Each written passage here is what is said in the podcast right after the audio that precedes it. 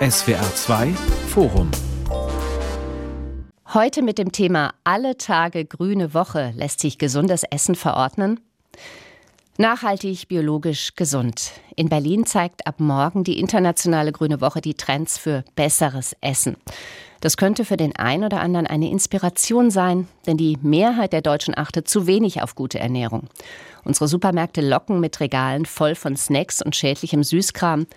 Dazu kommt, in Kitas, Kantinen, Krankenhäusern wird serviert, was günstig statt gesund ist. Das will die Bundesregierung nun ändern. Kann sie das? Darf sie das? Und was taugt die Ernährungsstrategie aus dem Bundeslandwirtschaftsministerium? Darum geht es heute im SWR2 Forum. Mein Name ist Marion Theis. Ich diskutiere darüber mit Christoph Graf, Geschäftsleiter Einkauf beim Lebensmittelhändler Lidl in Deutschland. Dr. Ernestine Tecklenburg von der Deutschen Gesellschaft für Ernährung. Sie ist dort Leiterin des Referats Gemeinschaftsverpflegung und Qualitätssicherung. Und mit Dario Sarmadi von der gemeinnützigen Verbraucherorganisation Foodwatch. Zu viel Salz, zu viel Zucker, zu viel Fleisch, zu viele hochverarbeitete Lebensmittel mit jeder Menge Zusatzstoffe. Wir essen in Deutschland tendenziell oft nicht so, wie es gut für uns wäre. Aus Zeitmangel, Bequemlichkeit, weil wir es so gewohnt sind. Herr Samadi, darf ich Sie mal ganz indiskret fragen, was hatten Sie heute zum Mittagessen? Ich persönlich habe mir einfach was zu essen mit ins Büro genommen, selbst gekocht. Gemüse mit Reis und Tofu, also ganz unkompliziert. Frau Tecklenburg, Sie sind Diplom-Ökotrophologin, also Ernährungs- und Haushaltswissenschaftlerin. Ist das ernährungsphysiologisch gesehen ein gutes Mittagessen gewesen? Also aus unserer Sicht ist da nichts dagegen einzuwenden es ist Gemüse dabei, es ist eine äh, Stärkekomponente dabei, eine proteinreichere Komponente. Sie sind Expertin, Sie wissen genau, worauf es bei der Ernährung ankommt. Essen Sie deswegen immer gesund? Nein, nicht immer. Ich gönne mir genau wie jeder andere auch das ein oder andere Stück Kuchen oder die ein oder andere Süßigkeit halt ab und an. Es schmeckt halt so gut. Das ist auf die Begründung für Steak, für die Fertigpizza, den Schokoriegel, wenn Geschmack und Genuss ins Spiel kommen. Herr Graf, Sie sind hier als Vertreter der Lebensmittelwirtschaft. Verführen die Lebensmittelhersteller die Menschen dazu, sich schlecht zu ernähren? Ich würde es eher so formulieren, dass wir in der Vergangenheit eine Entwicklung gesehen haben, wo die Lebensmittelhersteller, aber natürlich auch wir als Handel dem Kunden konvenienteres Essen zur Verfügung gestellt haben und ähm, jetzt einfach auch ein Zeitpunkt erreicht ist, wo wir uns überlegen müssen, ist das noch zeitgemäß oder müssen wir nicht umdenken und uns auch wieder auf eine Ernährung zurückberufen, die vielleicht auch auf ursprünglichere Ernährung ähm, zurückgeht, naturbelassener, mit weniger Zusatzstoffen, die wir vielleicht in den letzten Jahren zu viel in den Lebensmitteln gesehen haben. Heißt das, Sie würden sagen, der Konsument ist Opfer der Angebots- und Vermarktungsstrategie derjenigen, die Lebensmittel herstellen und verkaufen? Ich würde sagen, es ist ein gemeinschaftliches Zusammenspiel zwischen Angebot und Nachfrage. Wir als Handel versuchen dem Kunden immer das anzubieten, was er auch äh, anfragt.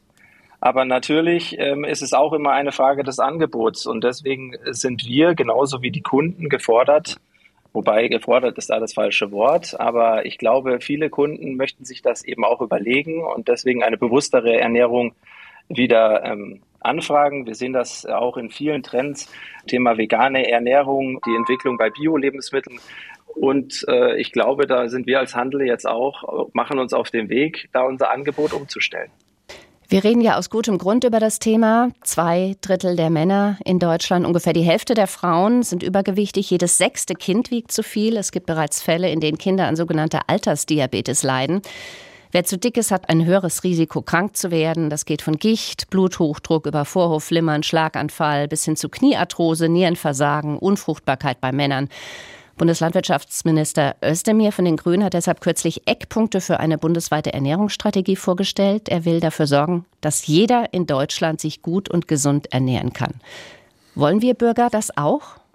Also ich denke ja. Ich fühle mich da angesprochen, aber wir sehen auch, dass die Nachfrage nach dem Thema bewusste Ernährung ähm, steigt. Und je mehr wir auch dieses Thema bewusstere Ernährung unseren Kunden nahebringen, die Vorteile vielleicht auch erläutern, ähm, dann glaube ich, können wir einen beginnenden Trend auch noch verstärken. Also mit Aufklärung sind wir in den letzten Jahren und Jahrzehnten nicht besonders weit gekommen, wenn man sich die Zahlen der übergewichtigen Menschen anschaut. Herr Samadi, was würde stattdessen helfen? Ja, die Fachwelt, die diskutiert genau über diesen Punkt ja schon seit vielen, vielen Jahren, wenn nicht sogar vielen Jahrzehnten. Äh, man hat lange Jahre ja, auf die Verhaltensprävention gesetzt. Man wollte durch Aufklärungskampagnen, durch ähm, Ernährungsbildung im Allgemeinen versuchen, das Verhalten der Menschen dahingehend zu ändern, dass sie sich gesünder ernähren. Äh, das hat nur bedingt geholfen. Gerade jetzt, wenn wir schauen, wen erreichen denn solche Kampagnen, gerade wenn es auch um Kinderernährung geht. Was wir nie angeguckt haben, ist, wie sehen die Verhältnisse aus, in denen wir leben? Äh, wie sieht die Umwelt aus? Und hier haben wir ein gewaltiges Problem. Wir äh, haben es unheimlich schwer, im Supermarkt beispielsweise die gesunde Wahl zu treffen, denn es ist einfach auf der Angebotsseite viel zu viel Zucker, viel zu viel Fett, viel zu viel Salz in den Produkten. Und die Kennzeichnung macht es uns unheimlich schwer, eine informierte Kaufentscheidung zu treffen. Und auch auf der fiskalischen Seite, also welche Anreize man den Herstellern eigentlich bietet, gesündere Produkte herzustellen, auch hier äh, hakt es ganz gewaltig. Wir haben eine Flut von Essen in den Supermärkten, sagen Sie. Trotzdem ist es ja so, dass gesundes Essen überall und jederzeit verfügbar ist. Und jetzt will die Politik naja, uns da trotzdem noch reinreden. Mhm. Frau Tecklenburg, ist Ernährung nicht Privatsache? Ein gut Stück ja, aber das, was Herr Samadi gerade gesagt hat, dass wir auch auf die Verhältnisse schauen müssen, auf die Umgebungsstrukturen. Und ähm, gerade das ist ja das, was wir von Seiten der DGE mit dem DGE-Qualitätsstandard auch sehr stark im Fokus haben in der Gemeinschaftsverpflegung. die Deutsche Gesellschaft für Ernährung, die DGE, ne? Um genau. das nochmal zu erklären dass wir wollen, dass es eine gesundheitsfördernde Wahl gibt in Gemeinschaftsverpflegungseinrichtungen. Und das müssen wir da auch diskutieren, weil Sie sagen so schön, das gesunde Angebot ist überall und immer verfügbar, stimmt. Aber wenn Sie sich selbst durch einen Supermarkt bewegen oder durch eine Kantine, dann bekommen Sie auch unterschiedliche Außenreize mit dann sehen sie, was essen die anderen und was kaufen die anderen ein und ähm, sehen halt auch verführerische Angebote. In den letzten Jahren, gerade auch in Supermärkten, war diese weniger gesundheitsfördernde Wahl halt viel stärker im Fokus durch große Aufsteller zum Beispiel. Und gerade das macht dann auch diese private Entscheidung, diesen privaten Wahlmechanismus für eine gesundheitsfördernde, ausgewogene Ernährung natürlich schwieriger. Der Bauernverband befürchtet ja, dass die Ernährungsstrategie der Regierung dazu führt, dass bestimmte Lebensmittel diskriminiert werden. Sehen Sie die Gefahr auch? Also ich finde das schwierig, gleich von Diskriminierung zu sprechen, weil ähm, wenn wir jetzt schauen auf die Umgebungsstruktur und die Ernährungsstrategie hat ja zudem auch äh, im Fokus die Ernährungskompetenzen dennoch weiter zu stärken, dann ähm, kann ich von meiner Seite nicht direkt eine Diskriminierung erkennen. Aber haben es bestimmte Lebensmittel, Obst, Gemüse, Hülsenfrüchte nicht verdient, dass sie gegenüber anderen Lebensmitteln bevorzugt, vielleicht auch bevorzugt behandelt werden? Sie waren in den letzten Jahren ja nicht immer im Fokus. Ich äh, kann mich auch sehr viel stärker an Kampagnen für zum Beispiel Fleisch oder Wurstwaren erinnern oder auch Süßwaren als jetzt zum Beispiel an Obst und Gemüse oder Hülsenfrüchte. Die also wenn ich kurz einhaken darf, ähm, genau bei diesem Thema gesunde Lebensmittel, inwiefern die immer und überall verfügbar sind. Ich glaube, das, was Frau Tecklenburg hier gesagt hat, kann ich nur ergänzen insofern und bestärken, dass die gesunde Wahl einfach nicht die einfache Wahl ist, nach wie vor nicht. Und äh, das geht jetzt ähm, natürlich ganz einfach von der Lebensmittelindustrie aus zu sagen, ja, wir bieten ja irgendwo dann auch ein bisschen Obst und Gemüse an, aber schauen wir uns die Realitäten an. Allein die Süßwarenindustrie hat 2021 über eine Milliarde Euro für Werbung ausgegeben. Das ist so viel wie in keinem anderen Jahr zuvor. Wir haben die Werbung auch für andere Produkte, die zum Beispiel an Kinder gerichtet wird, fast ausschließlich für Produkte, die nach WHO-Kriterien zu viel Zucker, Fett oder Salz enthalten. Wir haben keine Erleichterung der Mehrwertsteuer für Obst und Gemüse. Obst und Gemüse ist einfach teurer, also im Verhältnis zu verarbeiteten Lebensmitteln, Süßwaren. Und wir sehen das auch bei den Profitmargen. Im Unternehmen verdienen weitaus mehr Geld äh, mit Süßwaren, mit Zuckergetränken äh, im Gegensatz zu Obst und Gemüse oder Wasser. Das sind dreimal so viel rund, die Profitmargen. Das heißt, das Interesse der Industrie hier auch vielleicht äh, mal Marketingkampagnen für ausgewogene, frische Lebensmittel zu machen, ist durchaus und ziemlich gering. Das heißt aber doch auch, dass Sie dafür wären oder dass es sich lohnt vielleicht oder sinnvoll ist, bestimmte Lebensmittel, wie wir es vorhin gesagt haben, zu diskriminieren oder zu sagen, das sind keine guten Lebensmittel. Kindermüsli, das zu einem Viertel aus Zucker besteht, äh, Süßwaren, wie Sie gerade gesagt haben, eine Fünf-Minuten-Terrine. Wenn ich da kurz was ergänzen darf, ich glaube, dass äh, die Chance darin liegt, die guten Lebensmittel oder einfach die ein gutes ernährungsphysiologisches Profil haben, eher zu stärken. Wenn wir neben Obst und Gemüse, was jetzt schon häufig genannt wurde, haben wir auch gesagt, dass wir gerade ballaststoffreiche Produkte noch stärker in Szene setzen möchten. Und wenn wir bei uns mal in die Filiale schauen, wie wir uns in den letzten Jahren entwickelt haben, wenn man bei uns als erstes in die Filiale reinkommt, ist das erste, was Sie sehen, ein sehr ausgeprägtes Obst- und Gemüsesortiment, was für uns auch ehrlicherweise eines der wichtigsten Bausteine in unserem Filialkonzept ist. Und wir haben ja auch in der letzten Woche veröffentlicht, dass wir eben gerade auf das Thema, was der Herr Samadi angesprochen hat, äh, Kindermarketing zukünftig verzichten werden.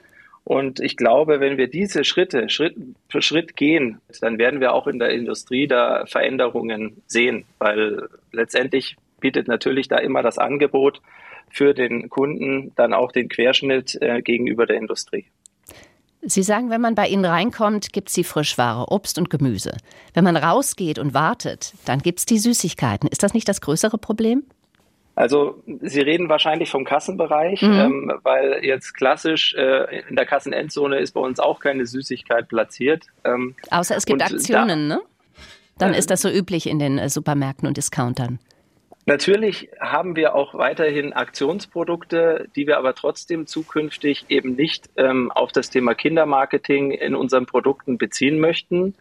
Und äh, im Kassenzonenbereich haben wir auch in den letzten Jahren immer mehr versucht, darauf zu achten, nicht nur die süßen Alternativen, sondern eben auch andere Alternativen anzubieten, weil wir natürlich auch wissen, dass im Kassencheckout gerade der ähm, Einkaufsimpuls auch wichtig ist für den Kunden. Sie haben gesagt, man sollte den Fokus mehr auf die guten, auf die gesunden Lebensmitteln richten. Aber die guten konkurrieren ja mit den schlechten. Dann muss man doch zumindest eine Vorsortierung treffen und ganz klar sagen, das eine geht, das andere geht nicht. Oder ist das unzulässig? Man kann ja das ähm, eine ähm, tun und das andere genauso. In dem Fall schlagen wir zum Beispiel vor, sowohl die Mehrwertsteuer auf Obst und Gemüse ähm, zu streichen, als auch nach britischem Vorbild eine Herstellerabgabe auf äh, zuckergesüßte Getränke, Erfrischungsgetränke zu erheben, damit diese Hersteller einen Anreiz bekommen. Und das hat in Großbritannien gut geklappt. Das heißt, hier sozusagen äh, macht man beides gleichzeitig und äh, erreicht unserer Meinung nach hier oder kommen wir dem Ziel näher, die gesunde Wahl hier wirklich zur einfacheren Wahl zu machen. Wie groß wäre denn der Effekt, wenn man sowas hätte? Eine Sondersteuer auf Zucker zum Beispiel. Wenn wir zum Beispiel eine Herstellerabgabe auf Zuckergetränke erheben nach dem Vorbild Großbritannien, dann können wir ja sehen, wie das dort funktioniert hat. Schon vor der Ankündigung, aber auch kurz danach. 2019 haben wir die Zahlen, hat es zu erheblichen Effekten geführt. Unter anderem ist der Zuckergehalt um 30 Prozent heruntergegangen. Der Konsum von den Süßgetränken ist heruntergegangen und auch der Konsum von zum Beispiel Wasser ist angestiegen. Und ähm, das erhoffen wir uns auch von einer Abgabe hier in Deutschland. Zucker ist ja ein wichtiges Thema, auch für Kinder im Kindesalter. Schon da entstehen die Essensvorlieben. Das heißt, in der Konsequenz, wir bräuchten eigentlich gesundes und am besten auch noch regionales und nachhaltiges Essen in jeder Kita. Mhm. Wie würde denn ein solcher Speiseplan idealerweise aussehen, Frau Tecklenburg? Ja, idealerweise ist er ähm, nach den DGE-Qualitätsstandards gestaltet. Das heißt, wir haben Speisen, die ähm, pflanzenbasiert sind. Der DGE-Qualitätsstandard sieht nur einmal pro Woche mittags in der Mittagsverpflegung ein äh, Fleischangebot vor. Zusätzlich einmal die Woche ähm, Fisch. Milch und Milchprodukte sind in das Mittagessen entsprechend aber dennoch zu integrieren. Und wünschenswert ist natürlich, dass halt auch die ähm, Speiseanbieter bei der Herstellung schauen, welche Produkte, welche verarbeitete Produkte setzen wir ein und können wir da Produkte wählen, die nicht schon vorher einen hohen Gehalt an Salz oder Zucker zum Beispiel liefern. Können Sie da gerade mal ein Beispiel sagen? Was gibt es dann zum Beispiel zu essen? Der Kreativität sind da keine Grenzen gesetzt. Gemüsecurry mit Reis, natürlich Nudelgerichte mit einer zum Beispiel Spinatsoße. Solche Produkte mögen die Kinder und sind dort anzubieten. Hm. Das ist der ideale Speiseplan, von dem wir gerade reden. Wie sieht denn der Speiseplan tatsächlich aus in den Kitas? Das ist sehr unterschiedlich und es hängt halt auch immer davon aus, ab, habe ich es geschafft, einen Speiseanbieter zu gewinnen, der auch mir eine gute Qualität liefern kann oder achtet der zum Beispiel nicht auf die Warmhaltezeiten. Das ist ein Problem, was uns ja schon seit Jahren begleitet, dass halt teilweise ähm, Produkte zu lange stehen und der zum Beispiel von mir erwähnte Spinat verträgt es halt nicht. Da erinnern wir uns auch vielfach noch an diese, dieses Zitat aus einer Schülerbefragung zum Thema Ätzspinat. Der wird halt gräulich. Und da ist einfach noch viel zu tun. Allerdings muss ich auch sagen, dass wir dazu keine aktuellen Daten haben, da die letzte Erhebung 2013, 14 durchgeführt wurde. Wenn zu Hause ungesund gegessen wird, vielleicht fleischlastig oder stark gewürzt oder mit vielen Fertigprodukten, kann denn Gemeinschaftsessen anderswo, also in Kita oder Schule, etwas dagegen ausrichten?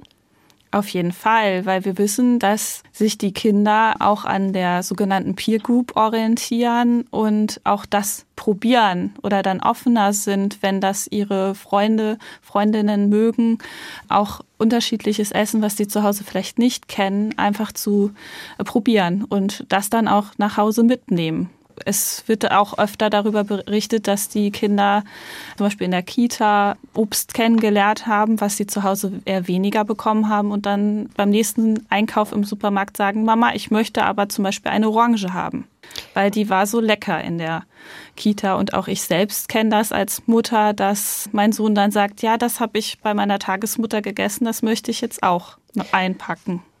Dieser Effekt funktioniert aber nur, wenn die Qualität, wie Sie gesagt haben, überall durchgängig ähnlich ist. Also wir brauchen Qualitätsstandards. Auch das sieht ja die Ernährungsstrategie des Bundesernährungsministers vor. Ist sowas denn realistisch und bezahlbar? Bezahlbar. Ich habe eine Studie bei der DGE durchgeführt im Auftrag oder gefördert durch das Bundesministerium für Ernährung und Landwirtschaft. Und da haben wir für die Schulverpflegung zeigen können, dass eine Verpflegung nach dem DGE-Qualitätsstandard nicht viel mehr kostet. Was ähm, eine flächendeckende Einführung des DGE-Qualitätsstandards angeht, an wir von Seiten der Deutschen Gesellschaft für Ernährung begrüßen das auf jeden Fall. Aber das ist halt eine Herausforderung, weil gerade im Bereich Kita oder Schule liegt diese Entscheidung in den Händen der Länder. Und da müssen wir halt in unserer föderalen Struktur auch gemeinschaftlich dran arbeiten, dass eine solche Forderung dann halt auch vom der Bundes in die Landes auf kommunaler Ebene dann umgesetzt wird. Hm. Was nützt die tollste Kita-Verpflegung, die tollste Mensa in der Schule, wenn es dann spätestens mit zwölf Jahren uncool ist, dorthin zu gehen und viel verlockender, sich Döner, Pommes oder eine Tüte Chips im Supermarkt um die Ecke zu holen.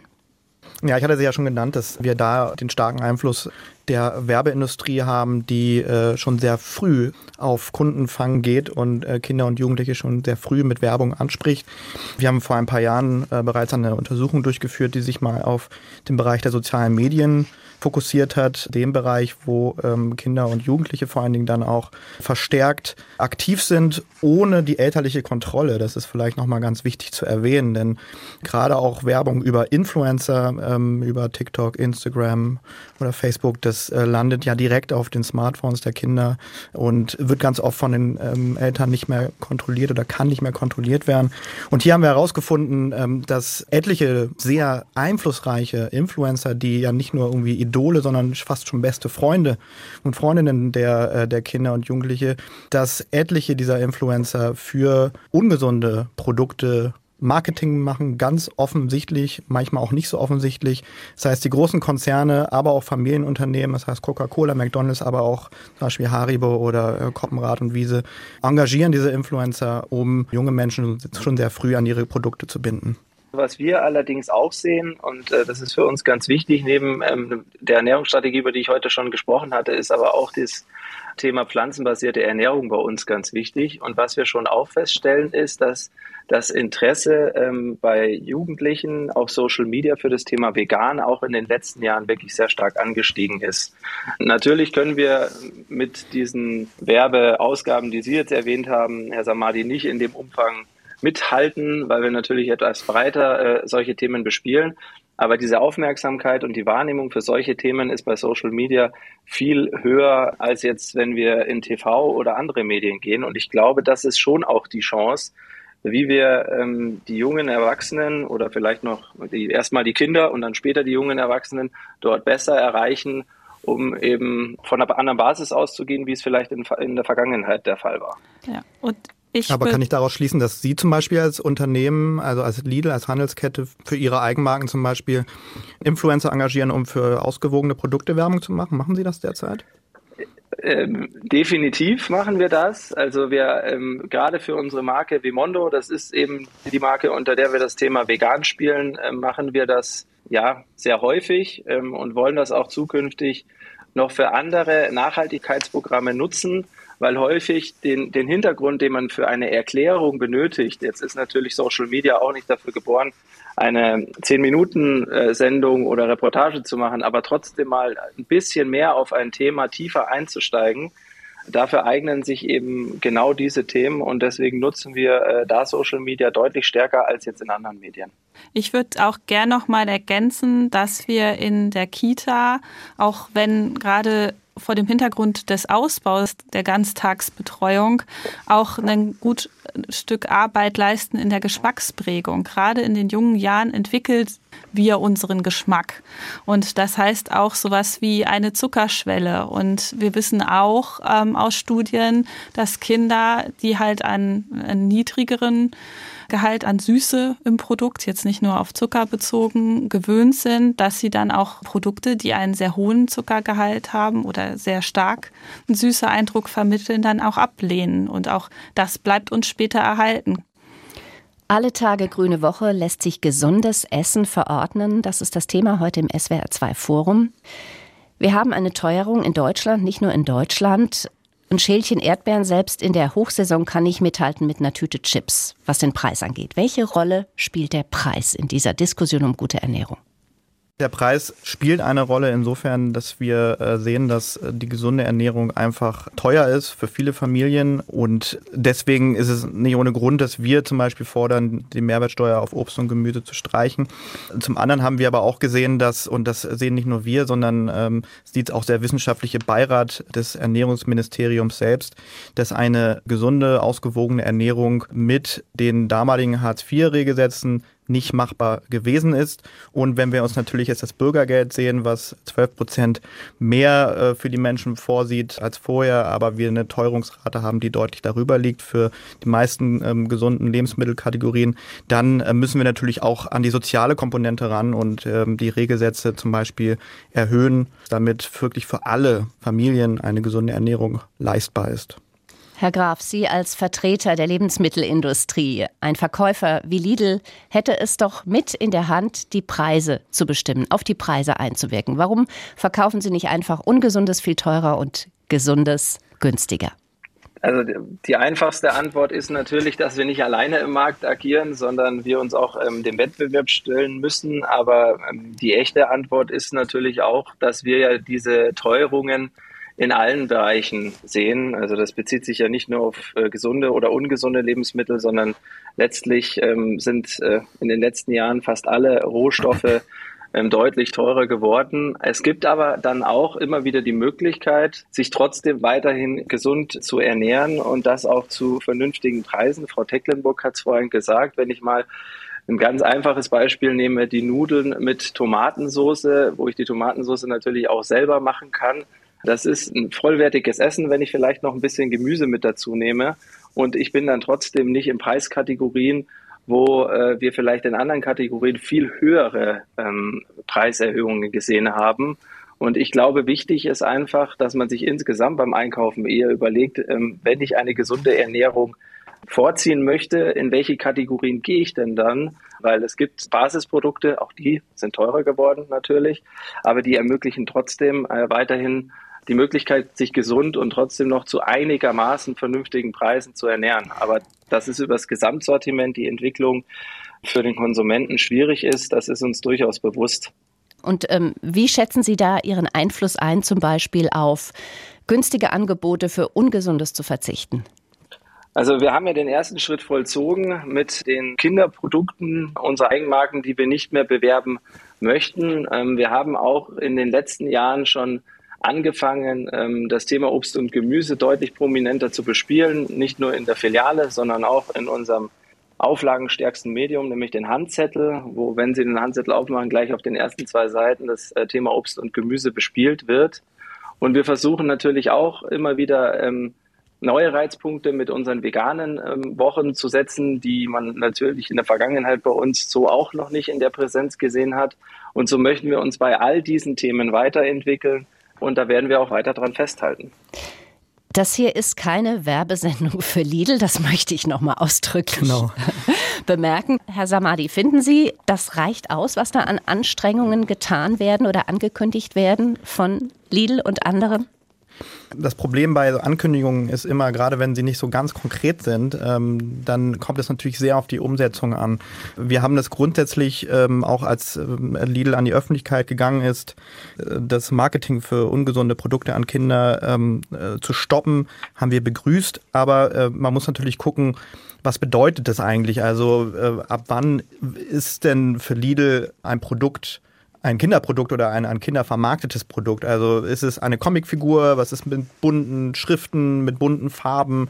Dann müssen wir natürlich auch schauen, wie sieht es denn am Ende dann Jetzt reden wir nur von den Eigenprodukten, aber auch mit den Magenprodukten aus. Ähm, also wenn ich vom, vom meinen Lidl hier um die Ecke dahin gehe, dann ähm, ist vor dem Lidl einfach mal ein sehr großes Werbeplakat mit einem Überraschungsei drauf. Da frage ich mich natürlich, okay, wäre es nicht dann auch möglich, ähm, jetzt bei Plakaten und Handzetteln da auch zu schauen, dass man bei den Markenprodukten ansetzt, die ja dann doch auch sehr beliebt sind bei den Kundinnen und Kunden. Das heißt, erstmal bei den Kriterien in der Ausgestaltung und dann natürlich zu schauen, wird das wirklich umgesetzt? Und natürlich müssen wir am Ende schauen, dass wir äh, gesetzlich weiterkommen, dass nicht Lidl als einziger Lebensmitteleinzelhändler hier, wenn die Ankündigungen denn dann wahrgemacht werden und umgesetzt werden, hier mit wie wir finden, guten Beispiel vorangeht, sondern das muss natürlich für alle Unternehmen gelten, ähm, sowohl Lebensmitteleinzelhandel als auch die großen Markenunternehmen. Wäre sowas denn möglich, Herr Graf, oder sagen Sie als Betriebswirt, das kostet zu viel? Also wir haben natürlich, ähm, und das will ich auch an der Stelle gar nicht verheimlichen, dass erstmal nur natürlich für die Designs unserer eigenen Produkte umsetzen können, weil wir auf die äh, Gestaltung von Markenprodukten wenig Einfluss haben, bis gar keinen. Aber natürlich sprechen wir auch mit den Anbietern von Markenprodukten und auch die haben natürlich auch unsere Pressemitteilung vernommen und haben uns da auch schon gefragt, wie wir das zukünftig umsetzen. Und auch da wollen wir in die Gespräche einsteigen und äh, sagen, das ist uns äh, ein ganz wichtiges Thema, wo wir dran arbeiten wollen. Das heißt nicht, dass wir morgen auf all diese Produkte verzichten können, aber ähm, die Gespräche führen wir auch dort. Das ist auf jeden Fall so. Sie haben mehrfach angemerkt, dass Sie auch mehr und mehr vegane Produkte im Angebot haben. Jetzt reden wir ja über gesunde Ernährung. Vegan ist nicht unbedingt gesund, oder, Frau Tecklenburg? Das kommt sehr auf die Umsetzung an. Ich kann mich vegan ausgewogen ernähren.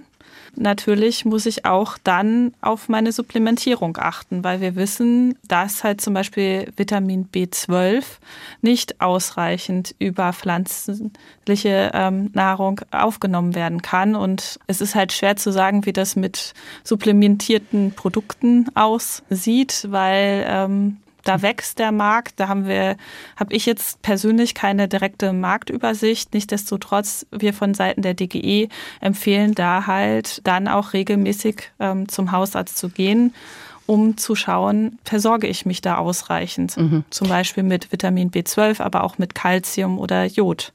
Weil das sind so klassische Mangelnährstoffe. Mhm. Und zusätzlich ist es halt wichtig, auf eine ausgewogene ähm, Gestaltung auch der Verpflegung zu achten und sich damit dann auch entsprechend zu beschäftigen. Also dann, wie so manchmal jetzt der Trend ist, sehr stark zu veganen ähm, Fertigprodukten zu greifen, ist halt nicht unbedingt ausreichend. Mhm.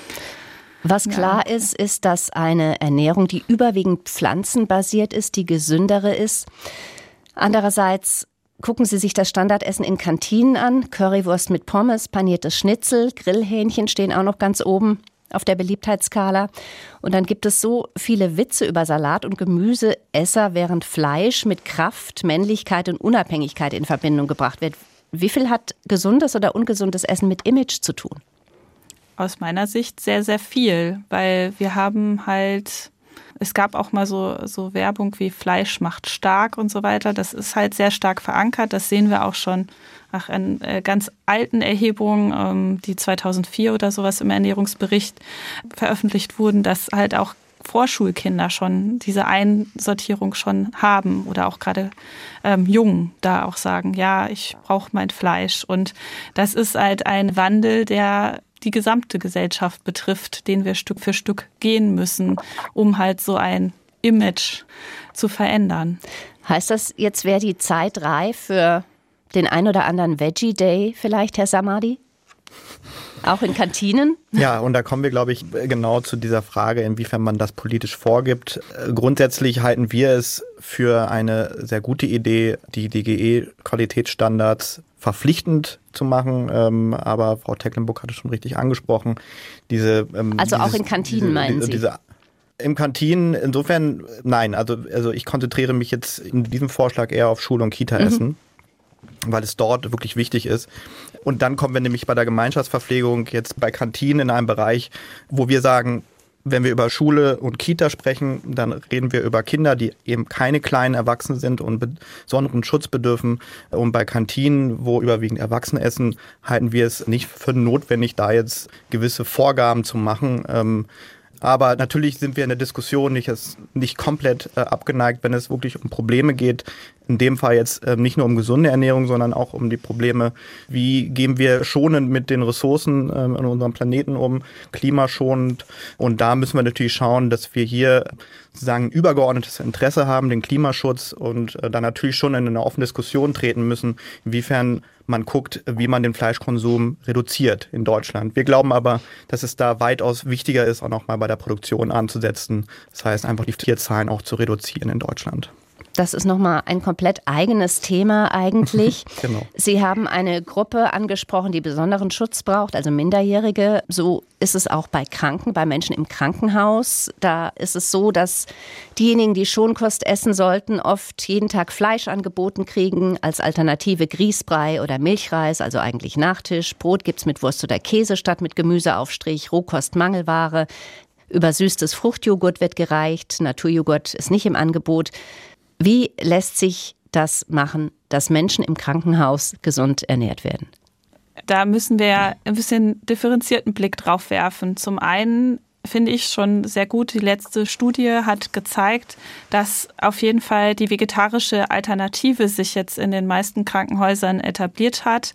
Und ähm, da ist es natürlich wünschenswert, wenn die sich dann auch nach dem DGE-Qualitätsstandard richtet. Das heißt, dass zum Beispiel bei der Mittagsverpflegung auch immer eine Gemüsekomponente zum Beispiel dabei ist, dass man schaut, dass das über die Woche auch ausgewogen ist, dass ähm, die Person mit allen Nährstoffen auch ähm, versorgt wird durch die ähm, Berücksichtigung der Lebensmittelhäufigkeiten und so, die wir im Qualitätsstandard fordern. Und auf der anderen Seite ähm, gibt es ja immer wieder Berichte auch über Mangelernährung und diese Menschen, die zum Teil auch schon mit Mangelernährung in die Klinik, ins Krankenhaus kommen, die bedürfen natürlich dann auch einer Ernährungstherapie. Das ist dann eines besonderen Augenmerks nochmal zusätzlich des Pflegepersonals. Deswegen mache ich da so ein bisschen so zwei Richtungen auf, weil auch da finde ich es wichtig, dass dort auf beide Felder geschaut wird und bei beiden das ausgebaut wird dass wir halt ähm, ein entsprechendes Ernährungsmanagement in den Kliniken haben, dass sie sehen, welche Patienten bedürfen zum Beispiel einer besonderen Ernährungstherapie und dass das halt auch ähm, verankert ist und einen höheren ähm, Stellenwert genießt. Gleiches gilt für die Ernährungsberatung auch zum Beispiel, ähm, wenn jemand an Krebs oder an anderen schwerwiegenden Erkrankungen erkrankt, dass er dann auch unterstützt wird in dem Sinne.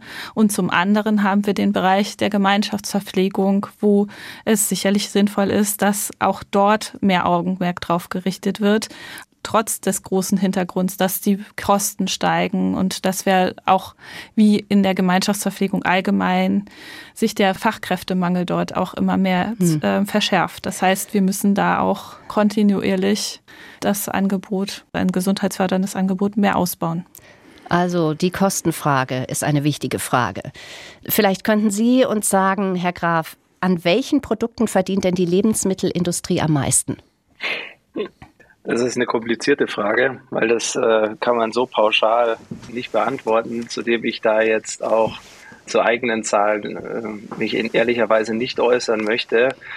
Aber es ist äh, natürlich so, dass die Produkte, die besonders stark im Wettbewerb stehen und besonders stark auch angeboten werden, häufig die sind, wo es natürlich auch schwieriger ist, ähm, Erträge umzusetzen um vielleicht da die Frage nochmal äh, von unserer Seite zu beantworten, wir haben uns zumindest mal Zahlen von Unternehmensberatungen angeschaut und dort, ich äh, überschlage die Zahl mal, ist für Süßigkeiten, Süßwaren und Limonaden sind die Profitmargen dreimal so hoch wie für Obst und Gemüse oder Wasser.